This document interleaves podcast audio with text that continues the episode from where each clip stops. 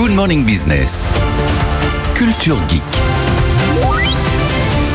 Parce qu'effectivement, Anthony Morel, les robots, l'intelligence artificielle, c'est en train de révolutionner le métier d'agriculteur. Absolument. En fait, c'est en train de répondre à tout un tas de problématiques du monde agricole. Si vous prenez par exemple la pénurie de main-d'œuvre, qui est un truc chronique, un vrai souci aujourd'hui, les robots, clairement, ça fait partie euh, des solutions. Je vous donne deux exemples. Le premier, c'est les robots de Nayo. Ils sont venus nous voir il n'y a pas très longtemps dans la French Tech. C'est des petits robots, des robots maraîchers, des robots pour le désherbage notamment, mais pas seulement, qui vont se balader dans les parcelles. Donc, ce sont des petits véhicules autonomes qui sont bardés de il y a des algorithmes de l'intelligence artificielle, ils vont être capables de détecter à côté d'un végétal une mauvaise herbe, d'aller la supprimer instantanément. Le robot, il bosse tout seul, il envoie un petit SMS à l'agriculteur une fois que c'est terminé. Ça, c'est évidemment un gain de temps, un gain de main-d'œuvre énorme. On a aussi des robots cueilleurs, énorme problème de main-d'œuvre sur les récoltes. Des robots, par exemple, qui vont aller cueillir des poivrons, des tomates ou des fraises. Ça, c'est très spectaculaire. Ah Là encore, c'est de l'intelligence. Ah oui, exactement, très ciblé parce que en termes de robotique, je ne sais pas si vous imaginez le truc, c'est qu'il faut générer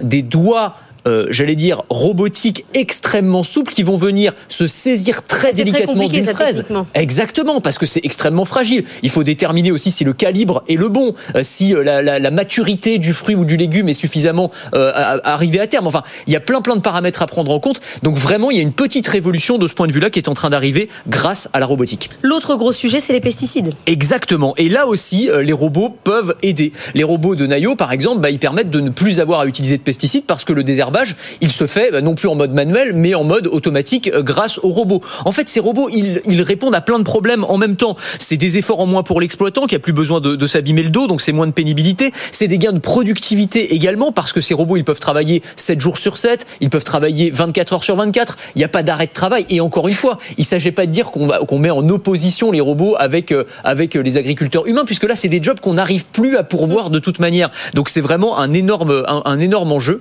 Et pour le coup, il commence à, à s'installer de plus en plus dans les, dans les exploitations. Autre gros sujet, évidemment, les aléas climatiques. Exactement. Et alors là, c'est l'intelligence artificielle qui va pouvoir nous aider. On va injecter de l'intelligence dans les parcelles. Les champs vont devenir connectés d'une certaine manière. On pourrait résumer ça comme ça, avec une start-up comme Winat, par exemple. Cette start-up, elle a mis au point des euh, capteurs électroniques et des sondes euh, qui vont permettre de faire remonter tout un tas d'informations euh, stratégiques vers le smartphone ou l'ordinateur de l'agriculteur. Des bulletins météo ultra précis, j'allais dire, à l'échelle de la parcelle. Vous allez savoir eh ben, si le gel va arriver, euh, l'irrigation, les, nécessités en termes d'irrigation. Et en gros, ces capteurs, ils vont vous dire exactement quand il faut arroser, en quelle quantité, vous allez économiser de l'eau, savoir exactement à quel moment optimal euh, il faut semer euh, ou récolter, quelle quantité d'herbicides, de pesticides, de fongicides il faut mettre à tel endroit précis. On est dans ce qu'on appelle l'agriculture de précision. Et ça aussi, c'est une petite révolution qui est rendue possible grâce à l'intelligence artificielle et à la robotique.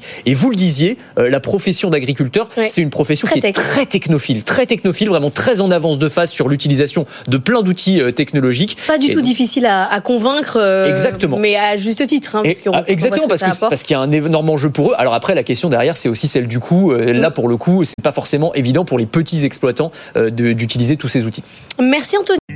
Et si vous aimez la tech et l'innovation, je vous propose de me retrouver dans Le meilleur reste à venir. C'est le podcast qui veut vous donner envie de vivre en 2050, à retrouver sur le site de BFM Business et sur toutes les plateformes.